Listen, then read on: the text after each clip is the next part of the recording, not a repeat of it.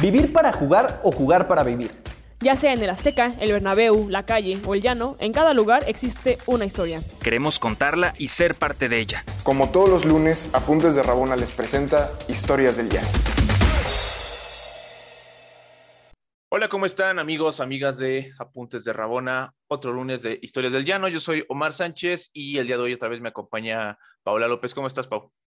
Muy bien, Omar. Estoy muy contenta porque por fin le voy a pagar la invitación a un, a un amigo que se la dio desde hace un montón.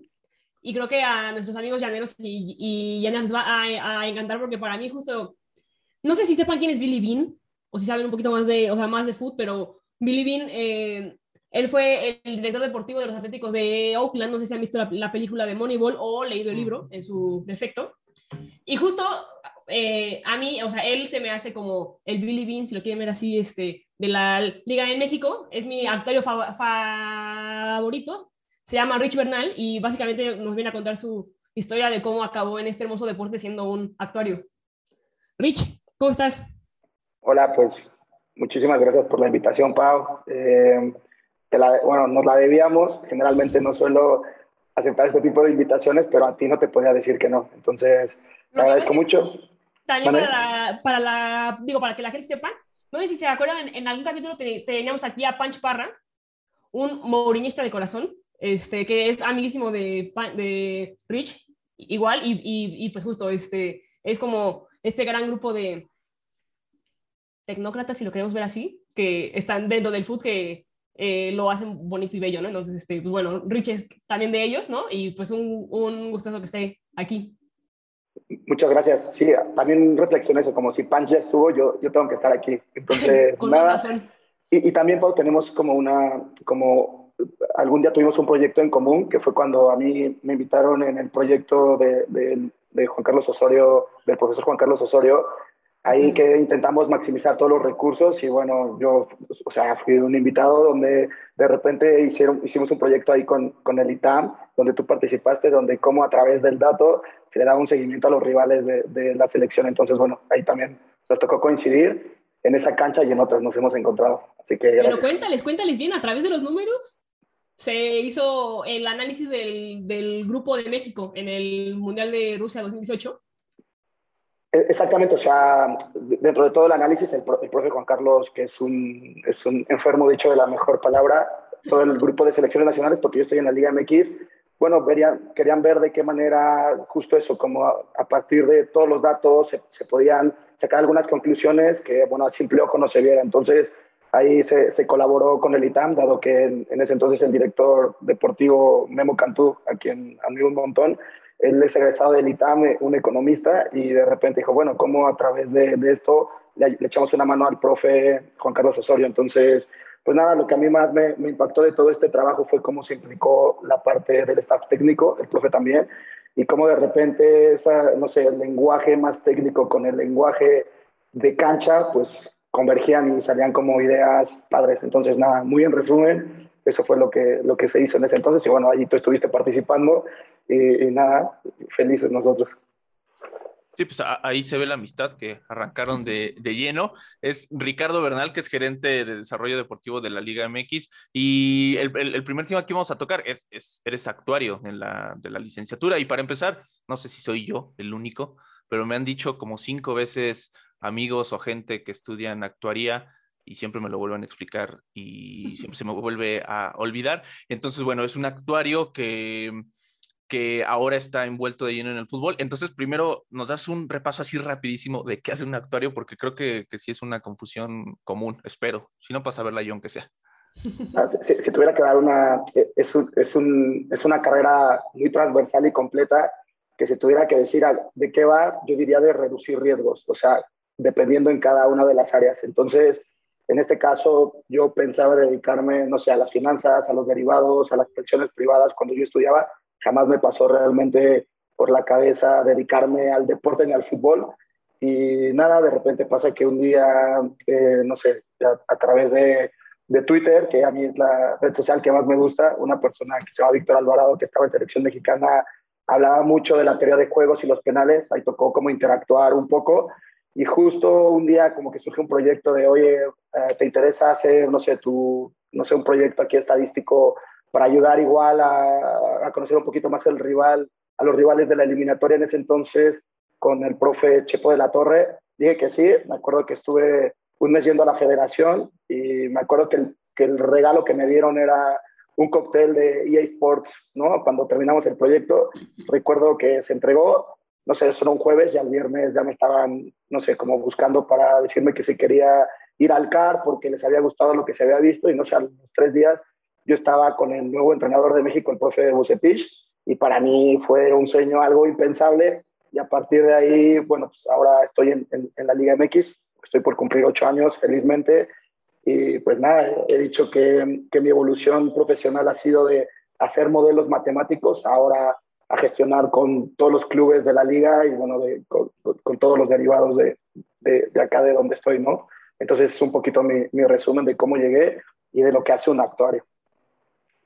Oye, y ahorita nos vamos a platicar más a fondo qué es lo que haces ahorita en la liga, pero antes de que te envolvieras en, en este tema, ¿tú eres o eras apasionado de, de, los deportes o no tanto? Sí, totalmente. O sea, siempre me han gustado, o sea, veo todos los deportes, he consumido desde, desde pequeño, eso es un handicap a mi favor, el que sepas un poco más, pero también creo que ahora que de repente hay más profesionales más actuarios, más matemáticos que están en la industria del deporte y que de repente no sepan de tantos deportes o como tal de la sustancia, también ayuda para conocer otro tipo de, de, de perspectiva y que no esté sesgado por que luego pues al final hablamos desde la pasión o desde un poquito el favoritismo. Entonces, nada, to, todo ayuda, pero sí, siempre me han encantado los deportes. Yo como pregunta, sí, sí te quería, no sé, eh, quizá cuestionar el ¿cómo los aceptan? Porque luego siento que el mundo deportivo es un mundo muy cerrado para gente que usualmente son puestos para gente que jugó, ¿no? Para gente que estuvo muy, muy, muy metido desde siempre y creo que siempre se ha visto un poquito con recelo, gente justo, ¿no? Profesionales en otras ramas que parecen muy disímiles, pero que realmente son, muy, son perfectamente aplicables en el foot y que quizá justo lo veía con Billy Bean, ¿no? O sea, y que él te, o sea, en el libro cuando, cuando él te platica, o bueno, cuando o sea, que, que, que los ven con recelo. A, ustedes no fue el caso, o, bueno, o cómo fue el recibimiento, qué, o sea, qué has podido hacer, cómo fue la implementación del CITEC, ¿no? Este, ¿Qué nos puedes platicar un poco por ahí? Yo creo que la necesidad de, los tiempos que vivimos en donde cada vez la información es más accesible, donde hoy lo que tú quieras consumir, ver a cualquier jugador de cualquier parte del mundo, hoy es más fácil. Entonces que empieza a ver que hay demasiado, demasiado dato. Entonces, el dato se tiene que convertir en información, luego en conocimiento, luego en visión, luego en sabiduría para crear un impacto. Se dice muy fácil, pero es un proceso enorme. Entonces, pues de repente resulta que hay profesionales expertos en esto, ¿no? Entonces, y vuelvo a caer en lo mismo, que es la inteligencia colectiva, como este profesional de un mundo de data o este boom del big data hace que en lugar de que, no sé, tengas que ver en video a, no sé, imposible ver a más de mil jugadores, ahora en base al dato, pues llegas a 10. Entonces, esta necesidad ha hecho que nos volteen a ver, ¿no? Y yo creo que pasa en el fútbol y pasa en toda la industria hoy, eh, en todas las industrias globales, ¿no? O sea, hoy te dicen que un que, que una persona que está en contra del dato no es contratado en las organizaciones. Entonces, pues ahora con tanta información, con tanta, es natural que el matemático, el actuario, pues llega a los deportes. Eh, como lo has dicho, el béisbol, que es un deporte de repetición, más, son los precursores, ¿no? Tendríamos que decir que es el deporte estadísticamente más perfecto.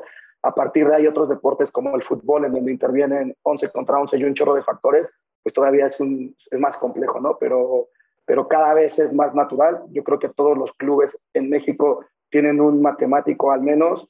Conozco un par de, un par de amigos que Cházaro del América, que es un actuario increíble, y nada, eh, ahora Esteban, otro, otro, mexicano que estaba en los Dodgers de análisis cuantitativo, que bueno, ¿sabes? O sea, entonces cada vez se vuelve más normal y, y habrá más, estoy, estoy seguro. Oye, entonces ya ahorita de paso como que nos adelantabas un poco, pero cuéntanos más puntualmente, más a fondo, ¿qué es exactamente lo que haces en la liga? Bueno, ahora, ahora como lo has mencionado, yo estoy en la parte de desarrollo deportivo, que lo, lo, explicaré más adelante y que, bueno, cuando hablamos de desarrollo deportivo, es algo que yo a veces digo, la generación de talento, estamos hablando de un poco la piedra filosofal, ¿no? O de multifactores. Pero, pues bueno, yo, llegué al área de operaciones, competiciones y, desarrollo y de repente había un sistema que tenían todos los clubes, ¿no? Que era un sistema de video y que te arrojaba datos, que era Match Análisis en ese entonces. Todos los clubes lo tenían y bueno, la idea era de qué manera pues, lo explotábamos con una visión, yo diría un poco más lineal, cómo los clubes la empezaban a utilizar. Entonces, no sé, eh, con el pretexto del Mundial que tenemos en, en 2026, surgió un proyecto a ocho años en el que decíamos, bueno, ¿cómo ayudamos a los clubes a que tengan no solamente esta herramienta, que en ese momento se sustituyó, cómo hacemos que tengan más herramientas tecnológicas, ¿no? Entonces se hizo un research y bueno, se contrataron en ese entonces cuatro, cuatro herramientas tecnológicas eh, para los clubes. Entonces, lo primero que hicimos fue que democratizamos la, la, tecnología, es decir, que sin importar el poder adquisitivo de cualquier club, todos la tenían, o sea que eso es como lo más valioso. Dos, que se centralizó a través de una liga, es el único caso a nivel mundial, en donde, otra, en donde a través de una economía de escala, pues logramos tener obviamente precios más accesibles, ¿no? Eh, y luego, pues ver de qué manera, ya que tenemos estas herramientas, pues cómo no quedaba con tenerlas, sino cómo hacíamos que que, los profesionales, bueno, que hubiera profesionales en los clubes para explotarlas. Y ahora, ¿cómo, cómo se especializan estos profesionales? ¿no? O sea, nosotros creemos muchísimo en, o más bien uno de los objetivos principales era cómo, cómo elevamos el nivel de conversación y cómo especializamos a los profesionales en cada uno de estos ramos. Entonces, tuvimos una tecnología en la rama médica, otra en rama de escauteo, otra en performance, que son los GPS, otro en tanto, información como se centraliza, otra con el tema del video. Entonces, al final, pues esto fue lo que hicimos, ¿no? Que se brindó esto a los clubes eh, y también desde una visión transversal y 360, es decir, no solamente un beneficio deportivo, sino también un beneficio a nuestro stakeholder más importante, que siempre decimos que es el aficionado. Como el aficionado creamos una nueva experiencia a través de este tipo de datos, de información y nada, este es el proyecto que surge hace pues ya cuatro años del Centro de Innovación. Pau ha usado esta tecnología, Pau le encanta este tipo de, de, temas y siempre que nosotros pensamos en cómo podríamos preguntarle a una jugadora si usa la información realmente, decimos, bueno, Pau, Pau es una de las defensoras y que más han impulsado esto. En ese sentido, yo te quería preguntar, porque, o sea, es, es cierto, o sea, y lo que luego pasa con los datos llegas, los usas, ¿no? O sea, eh, si tienes una pequeña noción de estadística, le puedes sacar una utilidad, ¿no? Pero a nivel, quizá no jugadores, pero ¿cómo puedes decir, o sea, si has visto como un efecto palpable, o sea, en el sentido de, se, o sea, en este, o sea, me encantó lo que dijiste que se democratizó, o sea, pero sí crees que eso ha ayudado a emparejar la liga, crees que ya también en cuestión contratos, o sea, ya mucho se basa en esto, eh, traspasos, escauteo, o sea, ¿en, ¿en, qué realmente ha dicho, o sea, a partir de, que se hace esto, justo la liga ha podido hacer, Y, ¿no? Esto. Yo, yo diría que, que, estructuras más sólidas de personal, ¿no? Es decir, ahora hay un director de performance, hay ahora un analista del Big Data, ahora hay, ¿sabes? Como esta, esta serie de perfiles que antes no había, ahora las clubes la deben de tener, ¿no? Entonces, nosotros cuando hablamos de, de desarrollo siempre lo asociamos también a personas. Entonces, yo creo que el que haya este tipo de profesionales en el fútbol, yo diría que es uno de, de, los triunfos que tenemos, ¿no? Ese, ese sería como, como el primero. Hemos elevado el nivel de conversación, no sé, ahora se habla de repente un mismo lenguaje, por decir, en el tema de, de, rendimiento físico, ¿no? Ahora se gestionan las cargas, que era algo que hace más de 10 años se hace en el rugby, hace un montón de años se hace en Europa, y ahora en México, pues se cuida todo esto, ¿no? Empiezas a hablar de cómo al, al deportista, al futbolista se le, cuida, se, le, se le cuida en varios sentidos, ¿no? Es decir, hoy se monitoriza, bueno, al jugador hay que cuidarlo desde mi punto de vista en tres rubros principales, ¿no? Que es la alimentación, el descanso y el entrenamiento. Eh, hoy, a diferencia del descanso, que ya empieza a haber tecnología que te dice qué tal duermes, el sueño REM, podríamos entrar ahí, pues lo demás ya se empieza también a, cuantificar, ¿no? Entonces, todo este tipo de, cuestiones que además hacen que interactúen el preparador físico con el médico, con el entrenador, por tanto, eleva el nivel de conversación. Entonces, yo a nivel muy general te diría que sobre estos dos, y a partir de ahí, claro que a partir, bueno, pues ahora, no sé, es normal que en la conversación, por decirte algo que se me hace de lo más simple, que, no sé, a un medio defensivo que es el jugador que más volumen puede tener en la Liga Mexicana, de repente si está muy por debajo de, no sé, de los 10.5 kilómetros por partido, sabes como que de repente sabes que algo va mal. Obviamente hay excepciones, pero no sé, el otro día el preparador físico de la selección rusa, Paulino Granero, decía que ellos para un mundial pide 120 metros por minuto, que esos son como los datos para poder competir en una Copa del Mundo varonil. Entonces, este tipo de información y este tipo de todas las cosas, pues te ayuda a que, a que, a que sea mejor el fútbol, ¿no? A que tengamos un mejor espectáculo y esto cada vez lo noto más tangible en la Liga MX, ¿no? Y también es muy importante mencionar que no solamente la Liga MX varonil, sino se ha hecho esta misma apuesta para la Liga MX femenil desde el día cero, se ha hecho lo mismo para las categorías inferiores y que al final entendemos que la Liga MX, por supuesto que es importante, pero también las demás divisiones son igual de importantes. Entonces, nada, yo te diría que por ahí va un poco.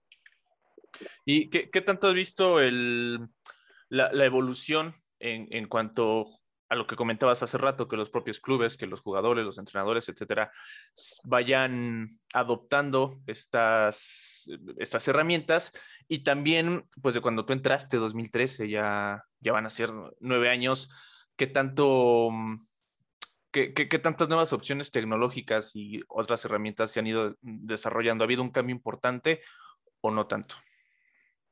No, totalmente. O sea, mm, pues o sea, no sé, cada, cada día que pasa es una evolución, ¿no? Lo tecnológico se vuelve disruptivo y al final, como todo esto se va, o sea, cada vez se escucha más que, que las distancias futbolísticas se acortan, pues a partir de cómo sacas ventaja eh, a partir del dato o a partir de información, pues toma total relevancia. Entonces, no sé, hace, no sé, hace ocho años se, ponderaba en el fútbol el video, ¿no? Como el análisis de video, y era como lo que más se basaba. Obviamente ahora el tema de, del escauteo, como hay clubes donde el modelo de negocio es tres jugadores eh, que están, no sé, subvaluados y que de repente van a desarrollarse en tu club y los vendes, ¿no? Como a partir de, de, este tipo de, de, información, pues haces que hagas mejores contrataciones, ¿no?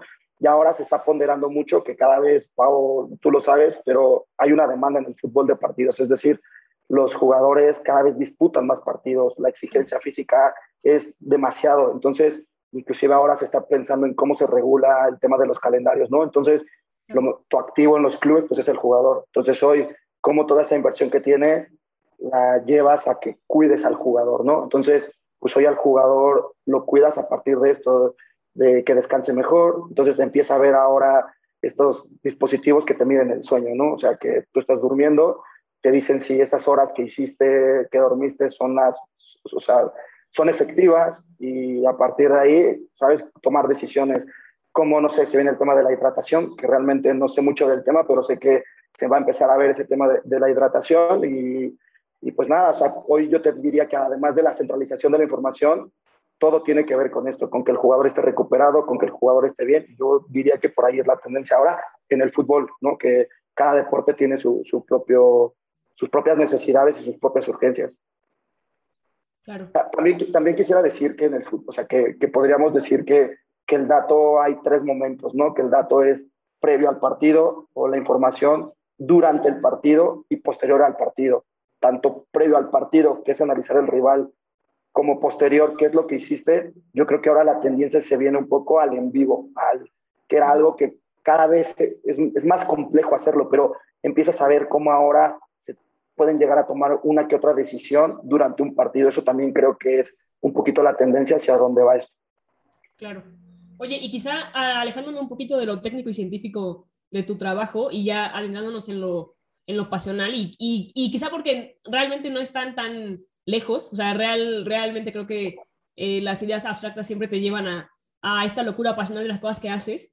Eh, para la gente que, que, lo sigue y si no, síganlo, en su cuenta de Twitter, eh, Rich tiene una foto con el loco Bielsa. Entonces, que yo quería preguntarte eh, qué fue para ti conocerlo, ¿no? Porque, digo, independientemente de esto, estar con una persona que justo, o sea, que a, aparte es el loco y que, y que creo que justo también lo que hace, o sea, en un punto fue locura y hoy es parte de, del, del foot, o sea, ¿cómo fue toparte con este, con este tipo que al final yo creo que es, el, es de los mayores levantadores de, de, pasiones en el foot, que es el ídolo de muchos, ¿no? Supongo que igual tuyo, ¿no? Eh, ¿Qué pasó? O sea, ¿qué, ¿qué platicaste con Bielsa?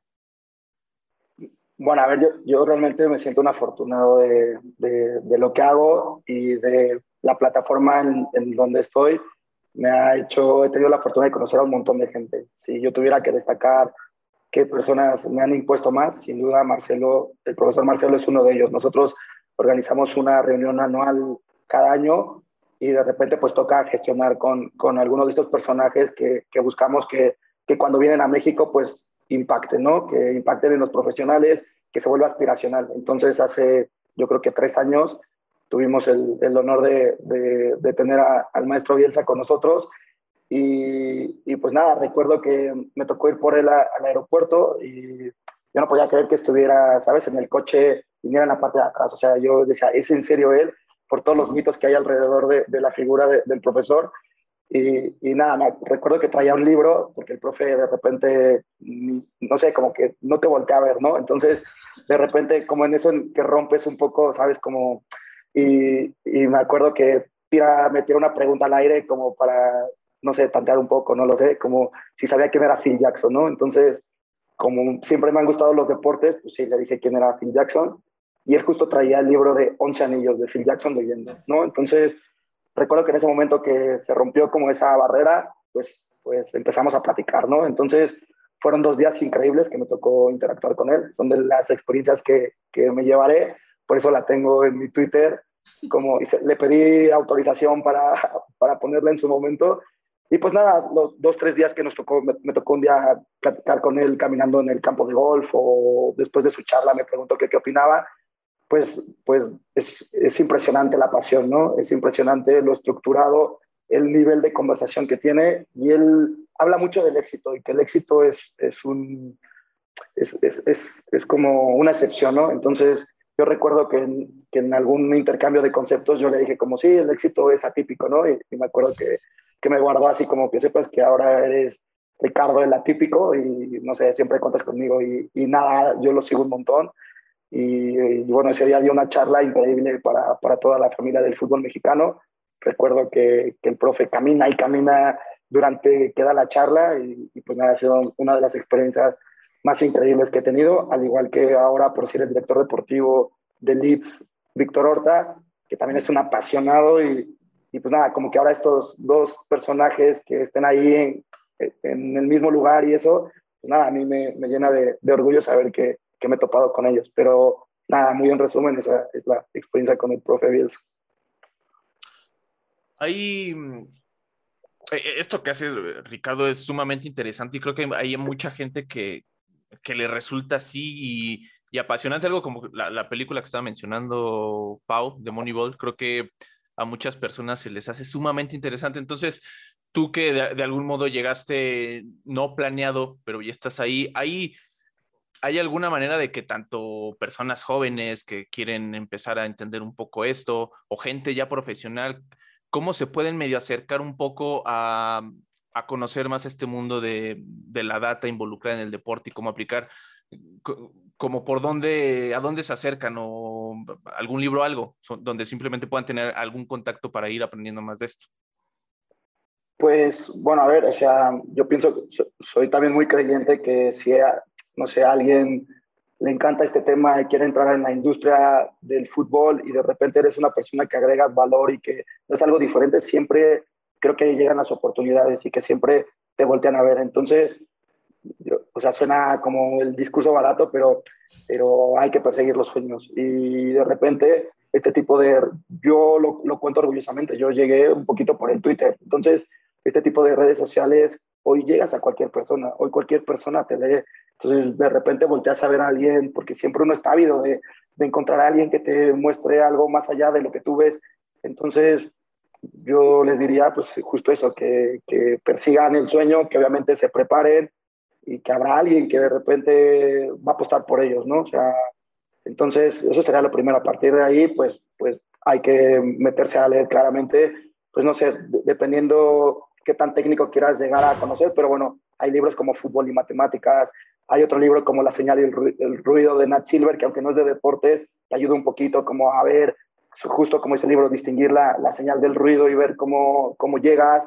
Y ahora, como lo hemos dicho, sí, increíble ese libro. Y, y, y ahora, eh, pues, o sea, hay un montón de bibliografía, el Barça Innovation Hub saca un montón de información pública, el MIT también que tiene, o sea, cada año un congreso tira información, el CITEC empieza también a generar su propia información y a generar, y así empieza a haber un montón de, de, bibliografía pública, no solamente el fútbol, el béisbol, la, la, NBA, que también están muy avanzados. Entonces, son más bien como, como esas ganas y hay un montón por, por dónde entrar, pero yo les diría que, que por ahí realmente Soccernomics también es un buen libro para un poquito, ¿sabes? Como que de repente uno ficha y se, se preocupa por fichar a grandes jugadores con grandes datos y no te preocupas en pequeños detalles como, como la adaptación que puede llegar a la importancia que un jugador esté en el contexto adecuado, arropado, porque al final se puede minimizar todo, ¿no? Se puede minimizar, no sé, el, al fútbol al que va, se puede minimizar todo, pero al final estamos hablando de futbolistas, de personas con sentimientos y que a veces se, se, se nos olvida eso, ¿no, Pau? Entonces, más, más bien por ahí iría. Pues ahí está, si, si, si cualquiera de ustedes está interesado o interesada en esto, acérquense a estos títulos que, que, dijo Ricardo y también pues rescato, ¿no? O sea, como expresarte y buscar la manera de, de decir lo que crees y, y, también en una de esas puedes acercarte a algo. Pau, antes de cerrar, ¿algo más? Este, yo no, muchísimas, o sea, yo creo que eh, darle las gracias a Rich y también desearte la mejor de las suertes en, en, desarrollo, en desarrollo deportivo, que yo creo que es de las áreas, este, que justo quizás están tras, tras mamalinas, pero creo que son de las más importantes, porque al final eso es lo que da para el futuro y que en este proyecto y en todos los que te vengan, pues que se dé lo mejor, ¿no? Espero que nos veamos pronto y pues nada, al final este, eh, siempre es padre platicar de fútbol con un, sí, o sea, en, en, una conversación con un nivel así, ¿no? Entonces, este, muchas gracias por venir, Rich, eh, te mando un gran abrazo y este, espero que a la gente de Apuntes les guste y si no, síganlo está como arroba, dame un segundo, lo tienes acá. Es como... Ricardo-Bernal. Gracias, Rich. Más fácil, ¿no? Exacto. Sí, sí. Pues, pues nada, al revés, yo agradecerles a, a, los dos por la invitación. Eh, este tipo de plataformas siempre son bienvenidas e increíbles. Que de repente podamos tener una conversación como esta pues es beneficioso para todos. He estado muy contento de, de estar aquí y pues nada, que cualquier cosa que se les ofrezca, pues aquí andamos siempre a la orden y que, y que pues nada, que hay gente en, en, la Liga MX, en la Federación Mexicana de Fútbol, que porque de repente se pierden de vista estas cosas, que, que soñamos con tener un mejor fútbol mexicano y que, y que se nos va la vida y el tiempo en, en aportar nuestro granita de arena para, para, algún día llegar a ser campeones del mundo. Entonces, nada, con, con eso me voy y agradecerles por, por, la, por la charla. Pues ahí está este, este trabajo que, hace Ricardo, así como muchos otros, otros perfiles que muchas veces de primera no, no, no, no estamos conscientes de ello en, el fútbol y que eso hace que, pues que todo funcione y que todo vaya mejorando. Todos los que estamos cerca del fútbol hemos visto como lo que comentaba hace rato Ricardo, la, la alimentación, el físico, todo va mejorando y tiene mucho que ver con este tipo de innovaciones, de herramientas, etcétera. Entonces, bueno, pues muchas gracias, Pau. Nos vemos a la próxima. Hasta luego, feliz lunes. Y pues muchas gracias, Ricardo. Esperamos platicar pronto. Un placer. Hasta luego. Rich. Pues ahí está. Muchas gracias, gente de Apuntes de Rabona. Yo soy Omar Sánchez. Esto es Historias del Llano. Nos vemos el próximo lunes. Adiós. ¿Quieres más historias? Síguenos en todas nuestras redes sociales como Apuntes de Rabona para ver el mundo desde el fútbol.